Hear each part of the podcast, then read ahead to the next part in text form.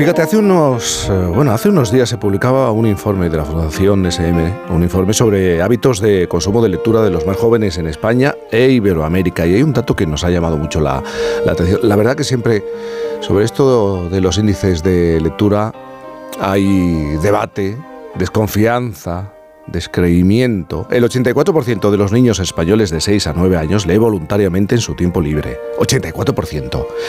Eh, podemos pensar que hay esperanza, según estos datos, eh, en los futuros lectores, en los jóvenes. Precisamente nos queremos tomar este segundo café de la mañana de las 9 con una escritora, una de las mejores cuentistas que ha dado este país. Sus obras están cargadas de ¿Estás de acuerdo, no? De magia, de fantasía, de honestidad, de sinceridad. tanto y tanto. Y cuando digo que una de sus obras me dejó marcado, es marcado para, para bien. Fue como una transición también a la, a la vida adulta ese cuento, pero recordando la importancia de, de permanecer para siempre en la infancia. Y ahí me he quedado. ¿eh? Muchos le deben a Cristina Fernández Cubas el haber empezado a leer porque ella siempre ha, tenido en cuenta a los lectores de todas las edades, especialmente a los más jóvenes. Lo hizo con cuentos como Mi hermana Elba, Los altillos de Brumal, o el más reciente, La habitación de Nona. Ella supo recoger muy bien el legado que dejaron otros escritores, que también nos contaban historias, Ignacio Aldecoa, Carmen Martín Gaite, Ana María Matute, para seguir enganchando a diferentes generaciones. Cristina además acaba de recibir, bueno, hace, hace poco tiempo el reconocimiento, un reconocimiento más, el Premio Nacional de las Letras Españolas a su trayectoria por la magia de su narrativa que la ha llevado a ser considerada como una de las mejores cuentistas españolas. Recibe ahora este Premio Nacional de las Letras, al igual que eh, lo hicieron precisamente Gaite y Matute. Cristina, buenos días. Hola, buenos días. Buenos días.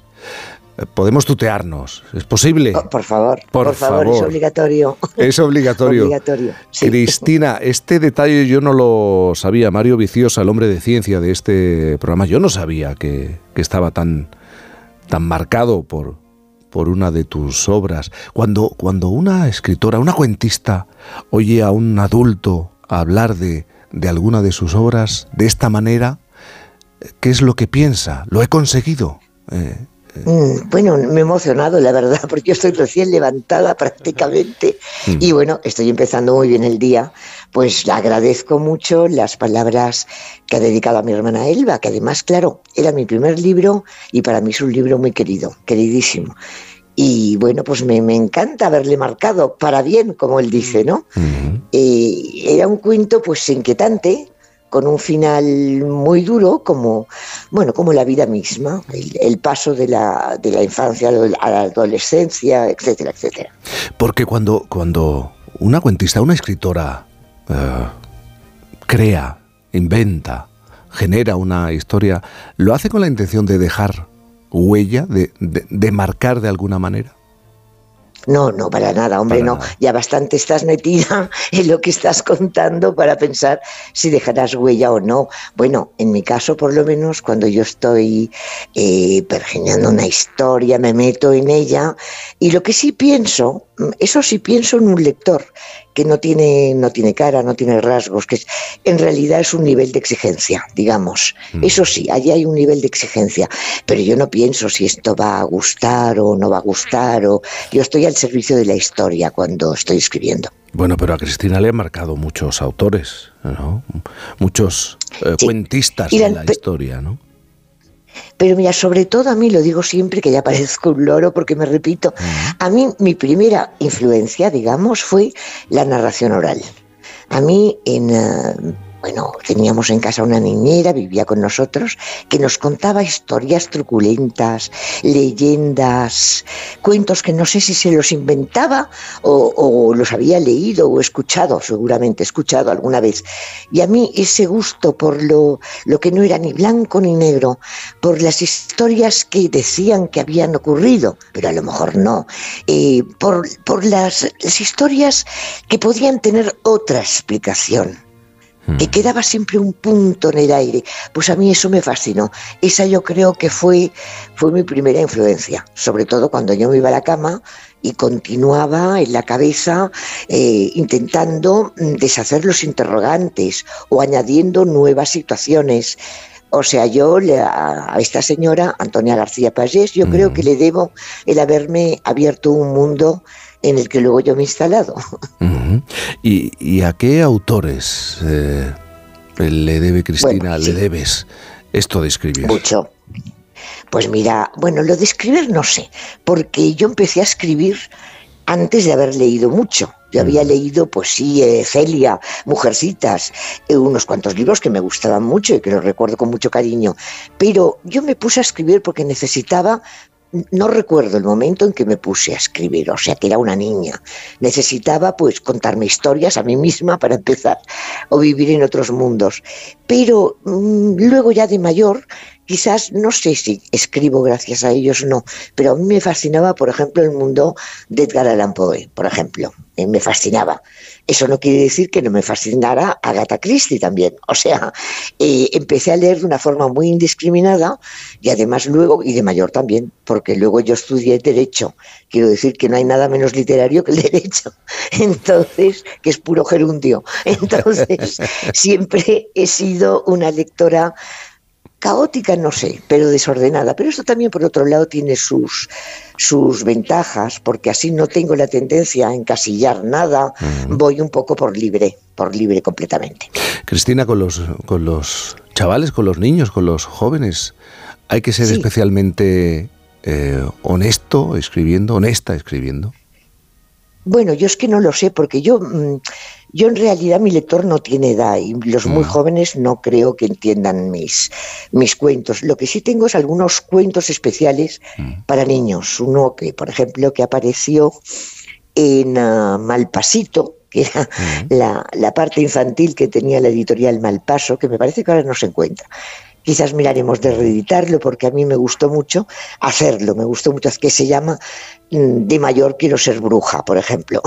Entonces ese sí que iba dedicado a niños y me consta que, que les gustó y además estaba ilustrado pues maravillosamente, eh, no por mí, desde luego, eh, y bueno, pues quizás se podrá hacer algo con esto, pero yo cuando escribo, eh, bueno, cuentos, la distinción entre cuento y relato, si existe, yo creo que, que lo son para lectores de cierta edad, es decir, un niño pequeño no lo puede entender eso.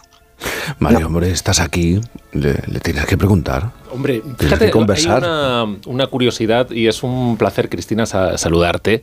Eh, que, te saluda, has dicho un adulto, pero te saluda casi un niño, que es cuando te, leyó eh, preadolescente, casi adolescente ya en ese primer contacto. Mm. Cuando hablo con, personas que os, que os, dedicáis al relato y a veces también jugáis con, el misterio, mm. Eh, me viene a la cabeza a, Mary Shelley en aquel verano sin verano, en que explota el volcán, en que mm, el clima de la Tierra se vuelve frío y entonces se encierran un grupo de amigos en una casa a escribir historias de miedo y ahí nace Frankenstein. Y con esto... Una maravilla, una maravilla. ¿Verdad? O sea, eh, yo no sé si te, en algún momento tú te sentiste así, por ejemplo, conectando con 2020 durante ese tiempo de confinamiento que mm. para muchos otros creadores, para otros y otras muchas eh, escritores y escritoras fue un momento muy muy prolífico. Eh, no sé si a ti te para Mí no, todo lo contrario, todo lo contrario. Mm. Y yo estaba sola, lo viví en soledad y me entró una especie de aplatanamiento porque yo pensé, intenté tomármelo con tranquilidad, cociné mucho, pero me entró como una especie de apatía de que, de que a lo mejor de allí no salíamos. Eso era. Entonces, pues no, la verdad que yo sé que muchos amigos y amigas aprovecharon y bueno, y, surgieron muchísimos libros de esa época. En mi caso no. En mi caso sí, leí, cociné, intenté pasármelo dentro de todo, estaba yo sola, ya te digo, lo mejor posible, eh, pero no, no, no, no fui muy fructífero literariamente, vaya, nada, nada. Porque tú eres una autora eh, que no te marcas plazos. Entiendo. tu último libro lo publicaste en el año 2016, puede ser, ¿no? La habitación de Nona, si no me equivoco. No lo sé. La habitación de Nona, sí. Sí, sí. sí. no, me escribe sin plazos. Mira, sí, yo, bueno, aparte de todo que, que eh, hay algunos cuentos que han terminado en la papelera, eso desde luego.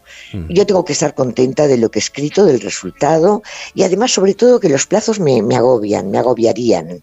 Eh, hay épocas que han sido pues muy fructíferas escribiendo, una época que publiqué cosas que ya no existen, que es un, libro de, de, corto autobiográfico, y al mismo tiempo, prácticamente al mismo tiempo, escribí una pequeña eh, semblanza o biografía de, de Emilia Pardo Bazán. Quiero decir que a veces va como va esto. Lo que pasa que yo lo que no he querido nunca es convertir, convertirme en una funcionaria de, la escritura.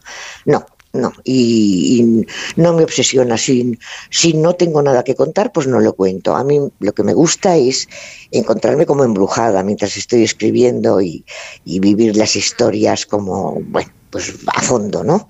Y por eso entre relato y relato suelo dejar bastante tiempo. Hablas, Cristina, de eh, embrujamiento. ¿Hay algo de estos, de estos tiempos que casi nos parecen distópicos que te mm. resulte especialmente sugerente como para ser relatado? Uy, bueno, es que lo acabas de decir, es que eh, distópicos completamente.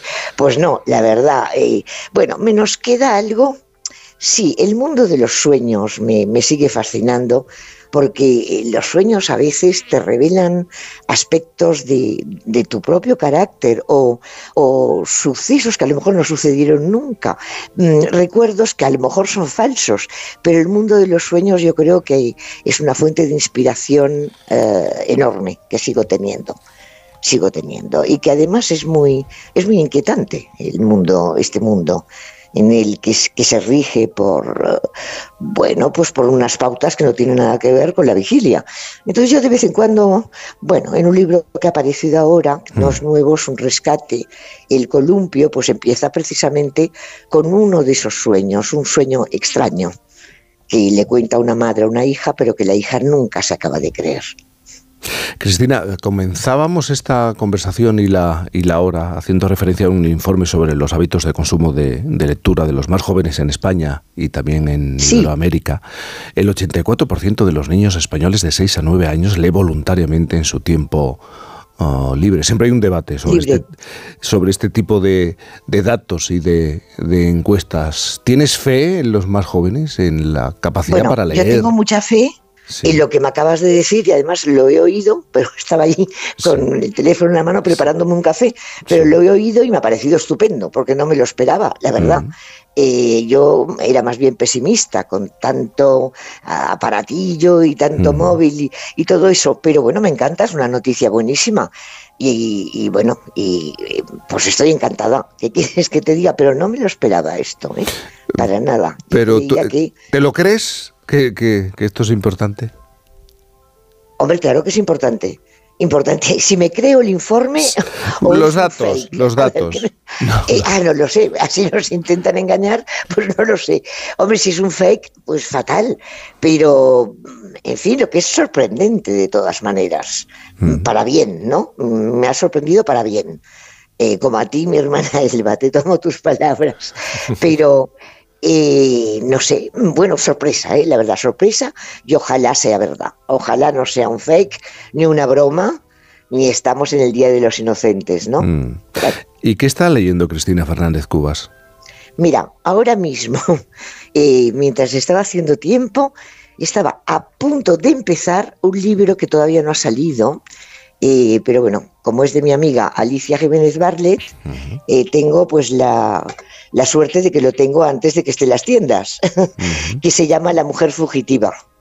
Y bueno, pues es, eh, vuelve su personaje eh, detectivesco, su gran detective Petra Delicado, con un caso nuevo. Entonces, mira, me lo regaló el otro día, hace un par de días, que comimos juntas y bueno, lo tengo aquí. Y ahora, mira, lo acababa de empezar. Estaba haciendo tiempo Mm, cuando ya ahora estoy hablando, diez minutos antes de hablar con vosotros, o sea que lo tengo muy reciente. Mario, una última pregunta. Cristina, tomamos nota, eh, lo, asumimos como recomendación, incluso aunque casi no, no lo has comenzado. Eh, no, estoy en la primera página, estoy en la primera página, pero para mí Alicia es una recomendación eh, y Petra Delicado también. Hombre, vamos, Estás eh, estos días, decías, hacías ahora un poquito de tiempo antes de coger el teléfono, eh, te estás sentando al ordenador, a, la mesa, a, escribir em, algo también como para que dentro de un año estemos haciendo esta entrevista con algo nuevo entre las manos. Claro, desde 2016 ya toca, ¿no, Cristina? ¿Y, por dónde van ya toca, Ya toca. Van, van por cuentos también, que realmente a mí es el género que me gusta mucho la novela también, ¿eh? pero el, el, el género que me fascina no solo como escritora, sino como lectora. Yo creo que es un género misterioso en que cualquier pequeño error da el traste con todo. O sea, es, un género tirano, pero que al mismo tiempo eh, pues me parece fascinante avanzar por estas sendas. Entonces sí, estoy en cuentos, estoy en cuentos a mi paso y bueno, yo creo que el año que viene sí. El año, bueno, no, a ver, el año que sí, el año que viene. este año en el que estamos, no, no quiero comprometerme. El otro yo creo que sí, que casi seguro ella estará. Cristina Fernández eh, Cubas, entre otros premios, Premio Nacional de las Letras. Muchísimas gracias por acompañarnos en esta mañana de, domingo. Gracias y eh, feliz fin de semana de Reyes. Exactamente. Feliz fin de semana a todos vosotros. Gracias. Un abrazo, Cristina. Bueno, y te hecho